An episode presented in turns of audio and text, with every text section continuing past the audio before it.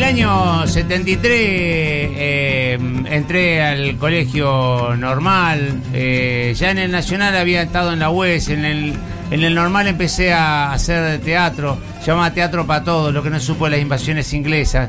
Con dos compañeros que se fueron el 28 de agosto del 75. O sea, eh, exiliados por la AAA. 28 de agosto del 75 se fueron mis dos directores de teatro se fueron a Canarias y volvieron cuatro veces a la Argentina.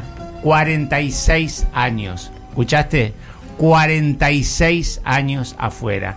De ahí nos quedamos como medio paria los que hacíamos teatro, no sabíamos a dónde ir, qué, hacer. Yo entré en abogacía en la Facultad de Ciencias Jurídicas y Sociales, ahí lo conocí al Nero Cadoche, que era del Frente Izquierda Popular, y que, mm, y que era un tipo muy preparado, era un cuadro, él leía mucho, nosotros los peronistas no leíamos tanto, pero él leía mucho y, y nos enseñaba cosas y nos decía cosas. Nosotros le damos experiencia, sentimiento, corazón, que era el peronismo, y intercambiamos figuritas y él nos hablaba de, de, todo lo que decía el Colorado Ramos y qué sé yo, y intercambiábamos figuritas. Y así pasábamos los días. Eh, en el 75 se cerró el Comodoro Universitario que quedaba sobre Boulevard Pellegrini, este, manifestaciones, todo lo que ustedes ya saben, ¿viste?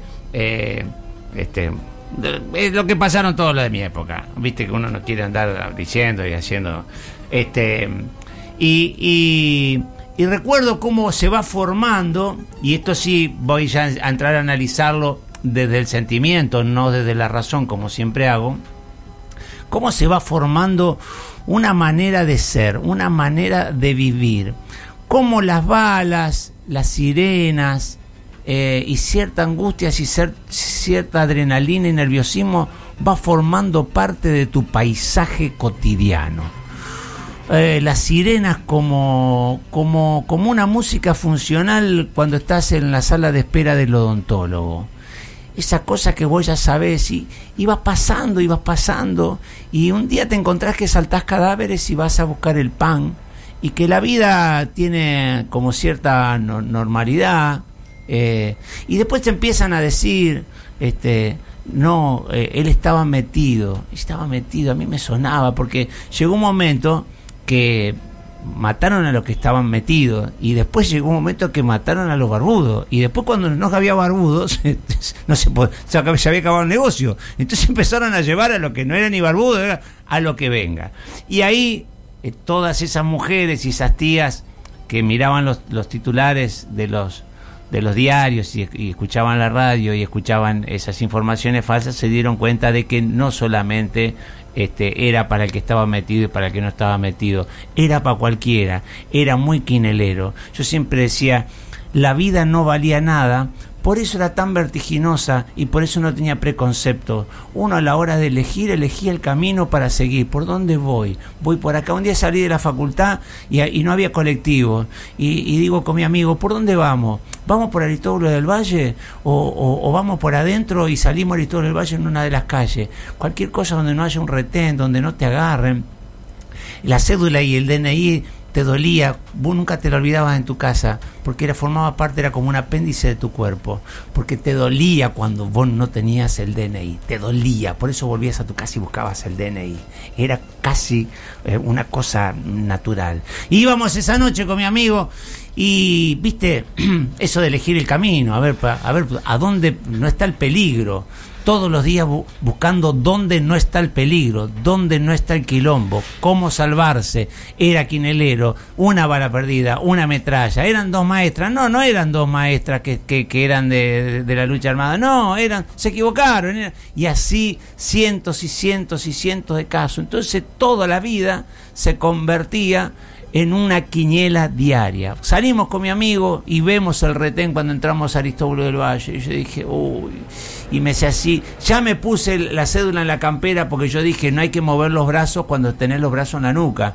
Y entonces dije, cruzamos, ¿no? Porque miramos las cosas que uno piensa. Si uno cruza van a creer que estamos eh, eh, eh, saliéndonos del, del, cauce. Y si, y si vamos por la vereda de ella van a creer que lo estamos enfrentando. Vayamos por el, por el medio, por el miedo, por el medio, por el miedo, por el medio, por el miedo. Y quedémonos quietitos. Y vamos a alto, alto, ahí la concha de su madre. Abajo, esa arrodíllese y, y, no, y, la, cabeza en la nuca, eh, documento, documento, y si documento no había computadora. Ustedes se imaginan que los documentos los tenían ahí, si eran, un chip, si era Santa Fe, si era el comando radioeléctrico. A ver, ¿dónde mostraban ese documento? ¿Con qué lo cotejaban? No había manera de cotejar el documento. Lo tenían ahí, miraban y seguían charlando y boludeaban. Y entonces viene uno y me pone la, la 45 en la panza y yo digo, yo sabiendo que la 45, y yo decía, uy, en la panza me desangro, me, me metí un tiro en la panza ahí, seguramente me desangro. La bala está en la recámara, está montada ahí, boludo, no, que esta es un arma muy celosa, si te llega a escapar un tiro me cagas acá, boludo, no, no, no, no. ¿Te querés ir? Sí, me quiero ir, te vas a ir en sangre. Arrodillado ahí, recuerdo el mosaico cuadriculado en la rodilla, ni me movía el cagazo, ni me movía así, hasta que por ahí zafé. Y así se iba zafando. Y así se iba zafando. Y así un día le agarraron a mi hermana con 15 años, vino cagada porque era una maestra que la confundieron. Y un día estaba escuchando a, mi, a, las amigas de mi madre que en una verdulería estaban charlando. Lo vinieron a buscar a Juancito. Y sí, seguramente debe haber estado. Y yo le dije, ¿en qué debe haber estado? Si se la llevaron a Emilia, que es la madre. ¿Y sabe por qué se la llevaron a Emilia? porque no estaba Juancito, me dijo la hija de puta. Y, y como esas historias, tantas historias. Un día voy a, en el 89 voy a Colombia y empiezo a mirar la película ya no desde la cancha, sino desde la tribuna. Ellos con otro marco histórico, con, con, otro problema, con otra problemática que nada que ver con la nuestra, pero con la misma violencia callejera. En el medio de que lo habían matado a, a, un integrante del M19 en el avión, este, me dice una chica, eh, y había toque de queda, me dice, eh, no, igual, igual que en Argentina, si tú no te metes con ellos, ellos no se meten contigo. ¿Cómo? Sí, esto es una, es una guerra entre ellos. Si tú no te metes con ellos, ellos no se meten contigo camina del lado de la pared. ¿Por qué camina en la pared? Y porque revientan los autos. Digo, pero ¿cómo no es que no es que si no se meten conmigo, no se meten con. Bueno, explotaban los aviones, explotaban todo. Un día en el hotel Tequendama, levanto la, eh, ya tan acostumbrado, pasaba el tipo con el detector de bombas y, ya, yo ya levantaba los pies en el sillón, como cuando mi mamá pasaba el trapo abajo y yo leía una revista y sin dejar de leer la revista. La cotidianidad de la violencia callejera, la cotidianidad cotidianidad de la violencia estatal que ya forma parte de tu vida. Y el humor que sale y la vida misma que sigue transitando y que vas a buscar a tu novia mientras que todo pasa. Y los colombianos tenían un chiste muy gracioso dentro de todo, que cuando explotaban los aviones de Avianca decían que en el aeropuerto El Dorado se escuchaban por los altoparlantes, Avianca se sorprende en anunciar el arribo de su vuelo que viene de Cali. Y toda esta vida que pasa, y toda esta vida que se queda con tantos chicos jóvenes.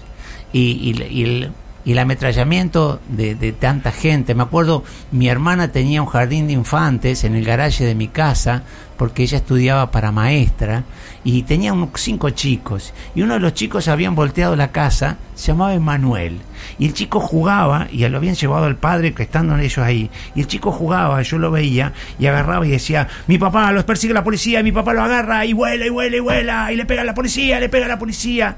Sé qué habrá sido de ese chico, tantas vidas truncadas, tantas vidas rotas, los que quedaron, los que vivieron y los que no vivieron.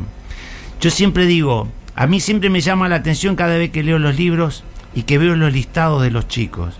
Tanto Quique, Nacho, los hermanos Toribio. Taborda, Taborda, ¿te acuerdas de Taborda? No, el hijo del almacenero. También está Belki, Raquel, María, el Tucu, el Polaco, el Topi, ¿te acordás?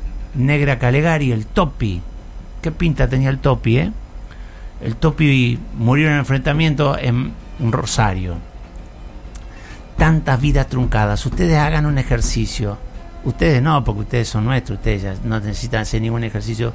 Pero en esto de a veces comentar algo de más, pídanle que hagan un ejercicio. Tapen los nombres y miren, viste como cuando vos tapás los platos y mirás los precios y te quedás con los precios. Bueno, los precios son las vidas. Mira vos, que, que, que no casualidad. Y entonces, fíjate, son todos 21, 22 años, 21, 22 años. Y van pasando los años y los tipos que estuvieron metidos, yo fui un perejil, un militante, nada, nada del otro mundo. Lo que hacía todo el mundo, eso lo hacía yo, no, no tan, no, no, no tan metido. Por supuesto, compañeros que sí, eh, tomaron un PCN, yo hacía teatro ahí, no pudimos entrar, sí, sí, sí, sí, sí, ir caminando por la calle, iba a encontrarnos con Panchito, nos iba a dar un, un libro, Panchito se queda en la vidriera, uh, estaba cantada la cita. seguimos de largo, este, no nos miramos, no nos reconocemos. Voy con Matías McLaughlin, lo, lo encuentro ahí, me voy a encontrar y veo que Matías McLaughlin sigue de largo. porque una cita cantada? Y así vivir con el culo entre las manos durante tanto tiempo. Qué loco. Yo creo que a medida que van pasando los años, yo no sé si en vez de uno curarse, se, se vuelve como más loco. Dicen que dicen que los que los que cuando hay guerra los que mueren mueren y los que y los que quedan vivos vuelven y se, se dice ese término zafar. Zafar como si fuera una jugarreta de la vida como si fuera quinelero como una cosa superficial como una cosa así de arriba. Zafar zafó. Viste no zafó se escapó zafó. No le tocó. Yo digo qué será zafar no ¿Qué será zafar para los de Malvina que, quedaron allá y los de Malvina que volvieron? ¿Quién zafa de esto? El vivo, el muerto, el pariente. No zafa nadie de esto. No zafa nadie de esto. Por eso la lucha cada vez se tiene que ser más contundente y cada vez tiene, tenemos que estar más comprometidos con esa lucha. Y tenemos que estar más comprometidos con los medios que propalan para que no digan no son 30.000. Eso no sale de, de, una maestra. Eso no sale para que no digan en algo seguramente estaban metidos en, algo, para que no digan este, es, una, es una guerra, acá mataron de los dos lados. Eso no lo dicen las maestras. Y si lo dicen las maestras, lo dicen las maestras porque lo ven en la televisión. Acá el único enemigo que hay nuestro son los medios. Nosotros tenemos que ir en contra de los medios. Nosotros tenemos que trabajar para que eso cambie. Hoy no zafa nadie. Hoy estamos acá tratando de escuchar las historias de ustedes.